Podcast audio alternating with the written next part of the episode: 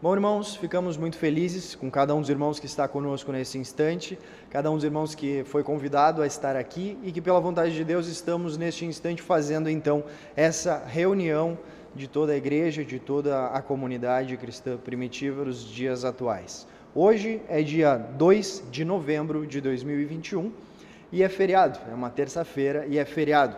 E o feriado se dá pelo chamado Dia de Finados. E hoje nós começaremos a nossa reflexão da noite a partir deste ponto, a partir deste feriado, a partir do porquê deste feriado, a partir do porquê desta data. De um modo geral, bastante resumido, essa data específica, ela existe há esse, esse dia, essa comemoração, digamos assim, essa celebração, não comemoração, se, uh, existe há mais de um milênio. Ela data de, de 998 depois de Cristo foi institucionalizada pela Igreja Católica e é, na verdade, uma convergência, uma convenção de diferentes datas, de diferentes culturas, de diferentes povos que uh, tinham as suas, dentro das suas tradições, o costume de lembrar os seus uh, finados, lembrar os seus mortos, lembrar as pessoas que haviam deixado já uh, esta vida. E buscando uma maior convergência, então a Igreja Católica em 998, através de um abade francês chamado Odilo ou Odilon uh, Cluny, viveu entre os séculos 10 e 11, uh, ele convencionou então que o dia que hoje conhecemos como Dia de Finados passaria a existir. No início, ele não não tinha essa denominação, era denominado de Dia de Todas as Almas, e nós passamos então a conhecer como Dia de Finados. Ainda assim, ainda que existisse uma, uma convenção então para esse dia, buscando unificar as diferentes culturas e diferentes povos, uh, isso não era necessariamente tratado como uma algo pertencente de fato à liturgia católica, mas de acordo com cada região, tinham suas influências. Aqui na América, principalmente América Latina, ah, nós temos grande influência nesse, nesse dia, digamos assim, da, de, de padrões europeus e de padrões indígenas. O México, inclusive, é um país muito. Uh, com uma grande característica nesse sentido. O Dia de los Muertos no México é algo muito famoso muito conhecido. Muitas pessoas viajam, inclusive, para o México na data para poderem vivenciar a experiência e tudo mais. A questão é, isso é existe a data há mais de um milênio, porém foi em 1915 que o Papa Bento XV uh, institucionalizou então que passariam ou poderiam passar a ser feitas uh, reuniões de lembrança daqueles que haviam deixado este plano físico, uh, poderiam ser feitas missas em, em, lembrança, poderiam ser feitos rituais dentro da própria igreja para que isso fosse então lembrado, para que isso fosse vivenciado. E eis que todo, toda a ritualística passa a fazer parte da estrutura de, de rituais da Igreja Católica. Hoje, então, as pessoas mantêm esses costumes, mantêm essas tradições. No Brasil, embora a tradição seja antiga, isso passa a ser feriado apenas em 2002. E uma coisa que é muito relevante dentro de todo esse contexto, dentro de toda essa essa realidade que existe nesse entorno de um feriado e de uma data tão difundida e tão conhecida, é se nós, cristãos primitivos, devemos também fazer uso desse dia da forma como ele é trazido, da forma como ele é difundido nos dias atuais. E bom, a primeira característica que acho que é relevante de nós evidenciarmos aqui é justamente o que eu vinha falando. Este é um feriado católico, é um feriado relativo a uma escola, relativo a uma forma de filosofia, a uma forma de fé que, que uh, tem dentro da sua, da sua lógica de fé sentido naquilo que institucionalizou. Porém, nós, enquanto cristãos primitivos, não somos católicos. Nós não fazemos parte dessa escola. Nós não fazemos parte dessa, desse modo de pensar. Então, por este pequeno aspecto, já podemos preconceber que não também uh, cabe a nós o uso deste dia como o dia para lembrarmos dos mortos, o dia para lembrarmos daqueles que deixaram o plano físico. E é muito importante que nós tenhamos o um entendimento do porquê não fazemos isso, do porquê não cabe a nós irmos, por exemplo, até o cemitério levar flores ou, enfim, chorarmos por aqueles que deixaram este plano e assim por diante. Porque esse dia não é um dia que para nós tenha o mesmo sentido que para grande parte da humanidade ou para que para grande parte do próprio país que vivemos hoje. Se nós nos denominamos cristãos primitivos, nós buscamos os ensinamentos do Cristo, os ensinamentos deixados pelo Cristo. Porém, buscamos os ensinamentos deixados pelo Cristo dos primitivos tempos. O que, o que de fato isso quer dizer? Qual a diferença? Quando nós falamos de cristianismo primitivo, nós estamos nos referindo ao cristianismo existente nos dois, três primeiros séculos depois da morte de Jesus, que for, foi o período onde os cristãos buscaram manter viva, dentro da comunidade de apóstolos e discípulos de Jesus, dentro dessa comunidade, os ensinamentos deixados de fato por Jesus. Posterior a isso, no final deste período, nós já temos então uh, um movimento ou movimentos de mudança dentro da própria lógica cristã. Ao longo desse período foram, foram sendo desenvolvidas novas vertentes de pensamento que eram conflituosas com os próprios ensinamentos de Jesus Cristo. A partir do ano 300, nós podemos notar na história diferentes concílios que foram realizados e institucionalizando os supostos ensinamentos de Jesus Cristo.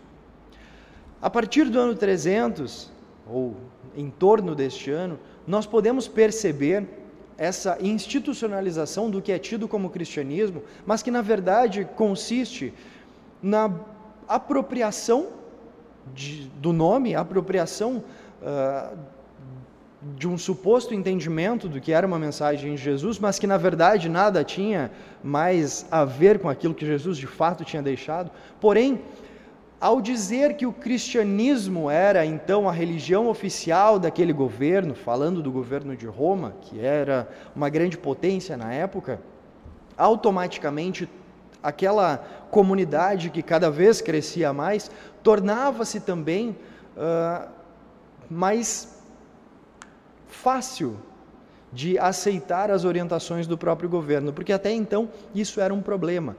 O governo, enquanto uh, perseguidor do cristianismo anterior, via em todos os cristãos inimigos e, por conta disso, também não conseguia que eles seguissem as ordens uh, trazidas pelo governo. A partir do momento que se institucionaliza esse suposto cristianismo e se traz para dentro do próprio governo, automaticamente busca-se também trazer as pessoas. Porém, cria-se uma série de convencionalismos através da busca de diferentes culturas, através da, da, busca de unificar diferentes padrões, diferentes comemorações, diferentes costumes e tradições, para que, além dos cristãos, outros povos também estivessem dentro dessa lógica. Essa data que nós falamos hoje consiste também dentro disso.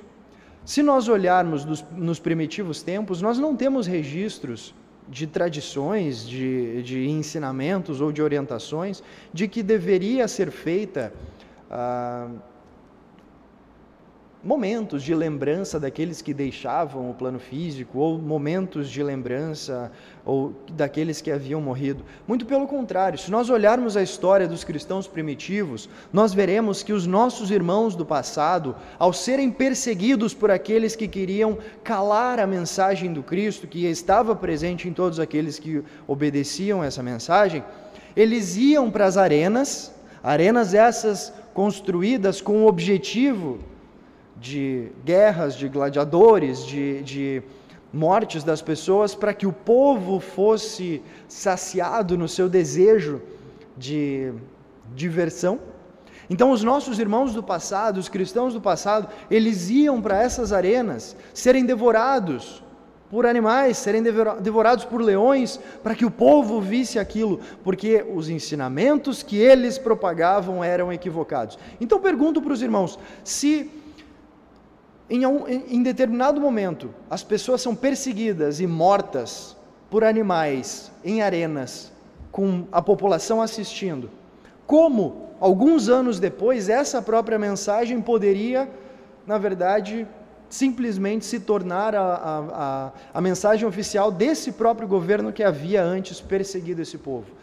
O que mostra claramente, o que houve ali, irmãos, foi uma busca dos próprios interesses para que as pessoas então passassem a aceitar as orientações trazidas por um governo que buscava perpetuar-se no poder. Mas se nós olharmos nas tradições dos cristãos primitivos e nas orientações, não temos registros de nenhuma orientação nesse sentido, de celebrarmos os mortos, de honrarmos os mortos. Temos, na verdade, orientações diferentes que nos diziam que não era com isso que nós deveríamos nos envolver. Porque a mensagem que estava sendo trazida era uma mensagem que ia além do veículo físico, que os mortos sepultem seus próprios mortos. Que nós não cuidemos da materialidade. Porém, nesse próprio exemplo que falávamos sobre os nossos irmãos irem para as arenas, uma característica que sempre é exaltada é que os irmãos que iam para as arenas, eles iam cantando, eles iam resignados, eles iam sujeitos.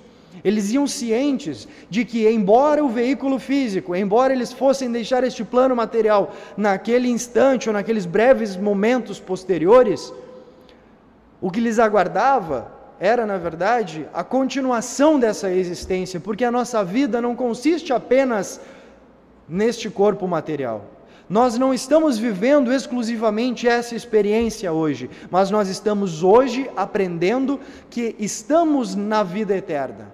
Estamos hoje trabalhando com o entendimento de que somos feitos à imagem e semelhança de Deus. E equivocadamente, muitas vezes, as pessoas pensam que Deus é parecido com um, com um veículo físico, como se ele tivesse as características físicas que nós temos. Pelo contrário, nós somos feitos à imagem e semelhança de Deus, porque na verdade nós somos mais do que o corpo, nós somos mais do que aquilo que é material.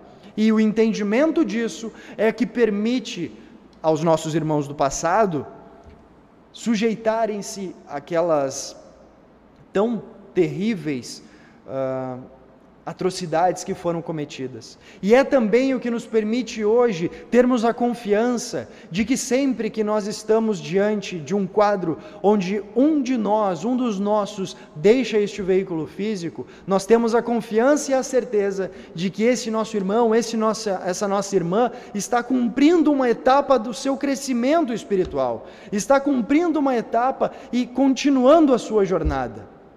Nós estamos cientes, irmãos, de que nessa vida, no contexto em que nós estamos, sempre que nós vermos um de nós partir para continuar a sua jornada, nós sentiremos saudade, nós poderemos sentir dor, porque se um de nós for viajar para outro país e nós ficarmos muito tempo distante, sentiremos a falta do convívio, mas ao mesmo tempo temos a certeza de que se a pessoa estiver tendo uma situação, uma oportunidade melhor naquele lugar, ainda que nós sintamos a saudade sintamos a falta, nós ficamos felizes por esse nosso irmão que, tá, que está tendo essa oportunidade.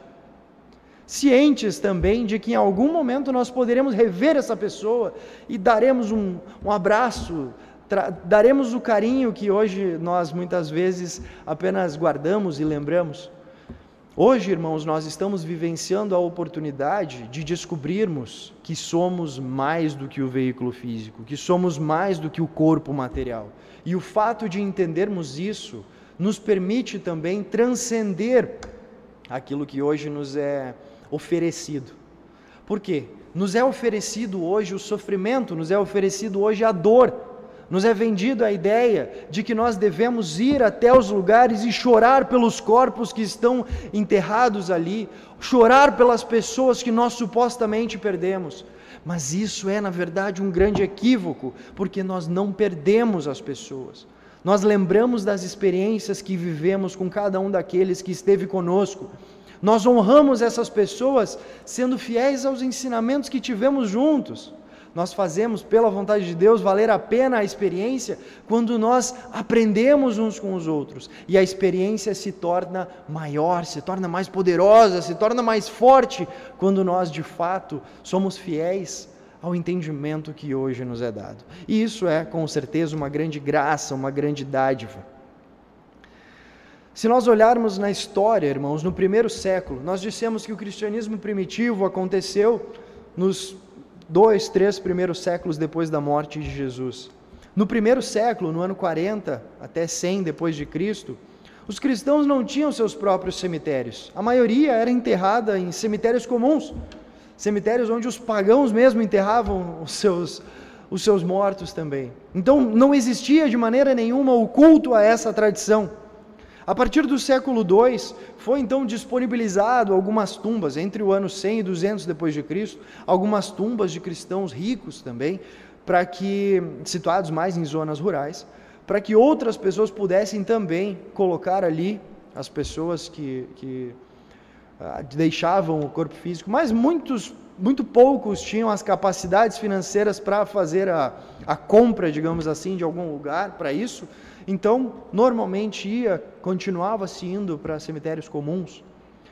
A partir do século III, quando nós falamos que começam a surgir os movimentos de institucionalização, quando o cristianismo ou os cristãos primitivos têm um grande número, cada vez mais representativo, com o objetivo de buscar toda essa população para o seu favor, eis que uma suposta igreja passa então a disponibilizar cemitérios. E dois séculos depois, a partir do século V, é que catacumbas, cemitérios e espaços desse estilo são considerados santuários e são visitados por peregrinos, porque é criado todo um, todo um ritual em torno disso, porque é criado todo toda uma história, todo um, um, um suposto mistério no entorno do veículo físico, no entorno do corpo, no entorno da matéria.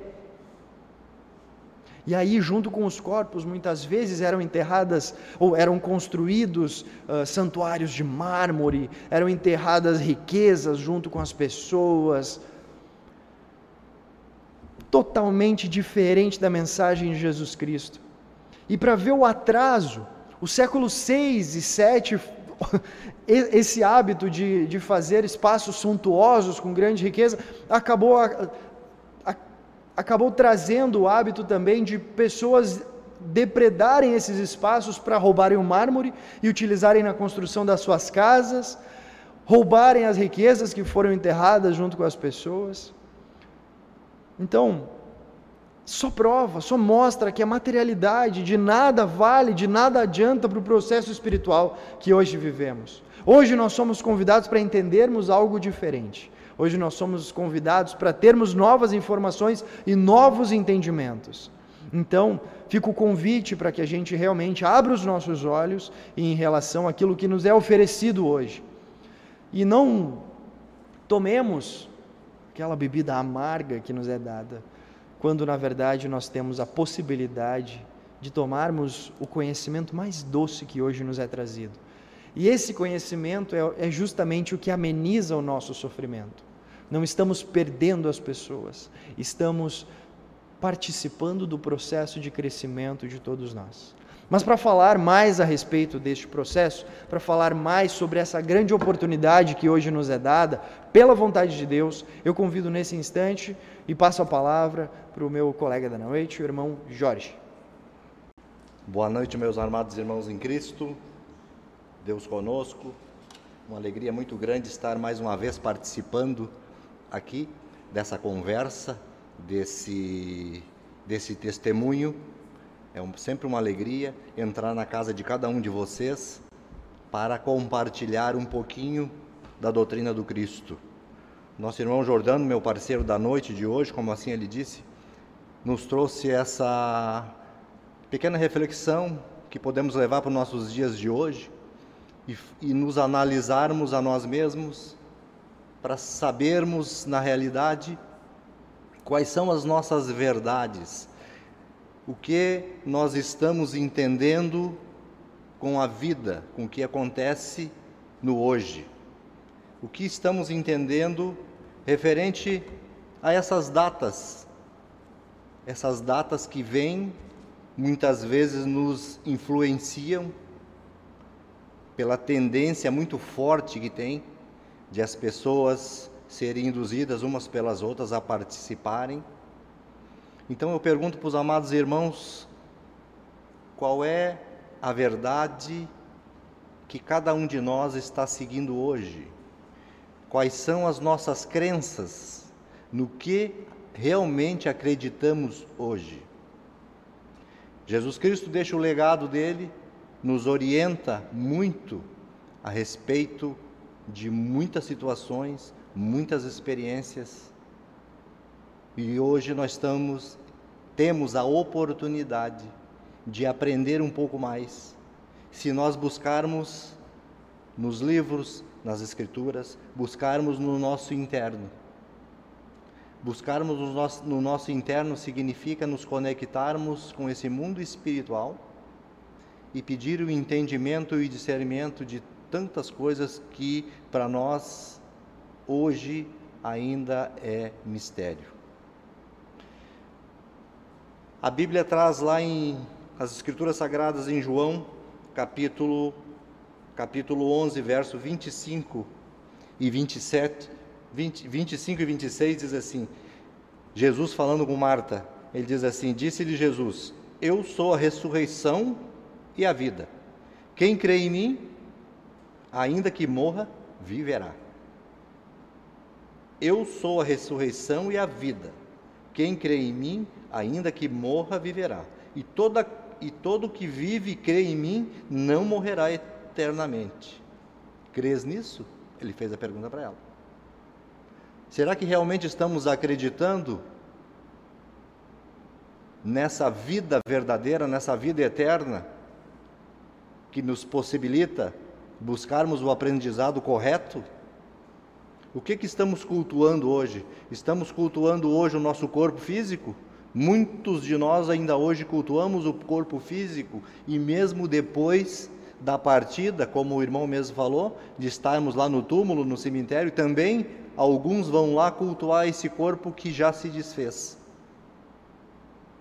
Sendo que o mais importante, como o próprio Jesus Cristo fala, que ele diz que ele é a ressurreição.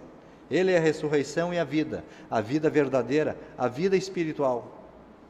Aquilo que aprendemos aqui, aquilo que nos engajamos aqui em buscar verdadeiramente é o transcender, é o aprender. Porque esse corpo físico é apenas um veículo, um veículo que nos dá a possibilidade de, de sermos transportados durante o tempo da nossa existência aqui nessa terra. Ele nos possibilita esse transporte. E nesse transporte que estamos vivendo hoje, não podemos perder o tempo, porque o nosso tempo é o nosso bem mais precioso. E o relógio está correndo desde o nosso nascer até a finalização aonde partimos. O corpo físico, sim, ele morre, mas o espírito permanece. E tudo que levamos daqui é aquilo que cada um de nós aprende. É aquilo que cada um de nós busca no seu interno. É a renovação dos pensamentos, como muitas vezes falamos aqui, é a renovação da mente, buscando sempre a mente do Cristo em nós. Essa mente divina, essa mente criadora de conhecimento, essa mente onipotente que coordena e ordena todas as coisas. Essa é a mente correta que devemos buscar e não buscarmos a materialidade. Claro que vivemos no mundo ainda hoje de formas, o mundo das formas e das ilusões, mas temos que nos conscientizarmos que isso é apenas um sonho, porque esse sonho vai terminar. E o conhecimento nos liberta. A ignorância, a falta de conhecimento nos aprisiona, nos aprisiona sempre. E quanto mais buscarmos o conhecimento, mais vamos sendo libertos de ideias, de dogmas que temos conosco. No livro Vida e Legado, escrito pelo nosso irmão, professor Júlio Garte Ugarte, lá na página 60, no título Único Caminho, tem um parágrafo ali que eu quero ler para os irmãos, que ele diz assim: refrear as paixões, dominando a mente, refrear as paixões, refrear os sentimentos, repensar, analisar como está sendo a nossa vida. O que estamos cultuando hoje? Refrear as paixões, dominando a mente, é divisar o arcano. Refrear as paixões, dominando a mente, é divisar o arcano, é divisar os mistérios, é buscar a, a, a espiritualidade para desvendar esses mistérios, os mistérios que nos aprisiona. Refrear as paixões é repensar naquilo, nas experiências que estamos passando hoje aqui, rebuscar, analisarmos e ver se realmente isso nos dá o aprendizado que precisamos, se isso realmente nos dá o entendimento, nos dá aquilo que necessitamos. Refrear as paixões, refrear os nossos sentimentos. O que, qual é os sentimentos que está nos movendo hoje? Quais são as nossas verdades que está nos movendo hoje? Estamos sendo felizes? Estamos realmente buscando a felicidade interior, interna? Estamos realmente entendendo o propósito da nossa vida aqui, nesse plano físico? No livro As Duas Grandes Leis Espirituais, o professor Júlio Garte, o Garte, nosso irmão, também diz assim, lá na página 197. Ele faz uma pergunta: O que é a vida? O que é a vida? Uma sucessão de ações, ações pensantes e ações materiais. Isso também podemos entender que é uma sequência de fatos ou de coisas que sucedem sem intervalo. Somos bombardeados todos os dias com sentimentos e pensamentos. Aí temos que ver o que? Se esses sentimentos e esses pensamentos nos traz a paz, a tranquilidade e o discernimento de todas as coisas. O que, que é a vida para nós? Como é que está a nossa vida? Porque, como nós falamos, o conhecimento, o saber, nos liberta, nos tira dessa, desse aprisionamento de estarmos presos em determinadas situações, muitas vezes sofrendo, passando por experiências. E quando temos o conhecimento, isso nos deixa tranquilos, nos deixa na paz. João 14,6, Jesus Cristo diz assim: ó, Eu sou o caminho. Olha o exemplo. Eu sou o caminho e a verdade e a vida. Ninguém vai, vem ao Pai senão por mim nos alertando de novo: eu sou o caminho. Ele é o caminho do exemplo de como devemos nos comportar, o comportamento. Buscar a mente do Cristo em nós, a verdadeira mente. Não se apegarmos às paixões que nos traz o sofrimento. Não nos apegarmos em coisas materiais. Claro que estamos nesse plano físico, precisamos de trabalhar, precisamos é, nos alimentar, muitas coisas, mas buscar sempre o equilíbrio de todas as coisas, não nos identificarmos com esse plano aqui, porque estamos de passagem, então ele é o, Ele disse: Eu sou, eu sou o caminho, o caminho que liberta. Ele é o caminho que liberta, ele é a verdade. E ele é aquele que nos dá a vida eterna. Quando nós buscamos, largamos esse corpo físico e passamos para o outro lado, a vida continua. A vida verdadeira, ela sempre será e sempre vai ser infinita. A vida.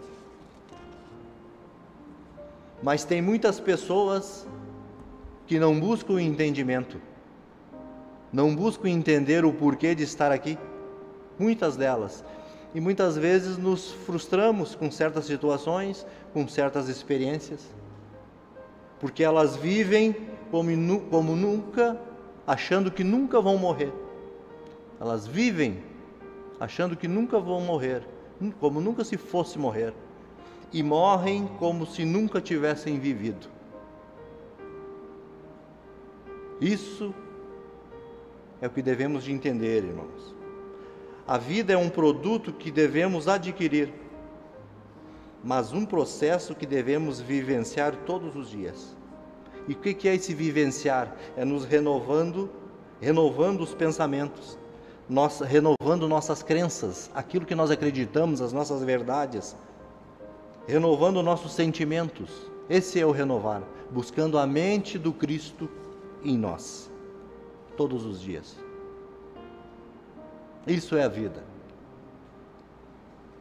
Diz um pequeno texto assim: assim como o Cristo dá a vida em nós, nós, nós sujeitando a Ele, somos capazes de evoluirmos e aprendermos os mistérios sobre a vida universal que somos nós mesmos e discernir todas as coisas. Somos vida, vida em um universo grandioso e justo e somos parte do todo. Nossa conexão nos faz aprender mais sobre tudo e que a vida é única, desde que estejamos abertos para aprendê-la. Mas tudo no seu tempo e respeitando as normas e leis que a regem. Sendo assim, busque sempre a evolução, o aprender, que tudo se esclarece em nossa mente porque o falar e testemunhar é para nós mesmos. Entregue-se, engaje-se e o restante o universo fará. O restante Deus fará. Entregue tudo a Ele, mas com aquela fé consciente e a fé raciocinada. Buscando todos os dias esse equilíbrio mental e buscando a mente do Cristo em cada um de nós.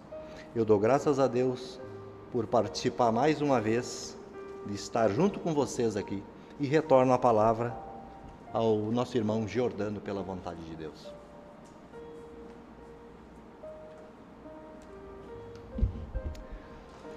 É isso aí. Graças a Deus, irmãos, pelas reflexões. Esperamos que tenham sido úteis para todos nós. Sabemos constantemente, somos lembrados que a vida vai além daquilo que nós podemos ver, daquilo que nós podemos perceber com os sentidos físicos. Mas é sempre bom nós estarmos atentos tanto às informações que nós recebemos, quanto aos pensamentos que nós aceitamos, porque é justamente aí que reside a solução do mistério, né? Aí é justamente aí que existe, que reside o entendimento de que nós podemos transcender todo o sofrimento que muitas vezes é, é percebido pela humanidade. Então, que sejamos apercebidos, que sejamos atentos e que estejamos também dispostos a darmos este passo próximo a, de nos aproximarmos a esse retorno, a esse entendimento maior de nós mesmos e da divindade.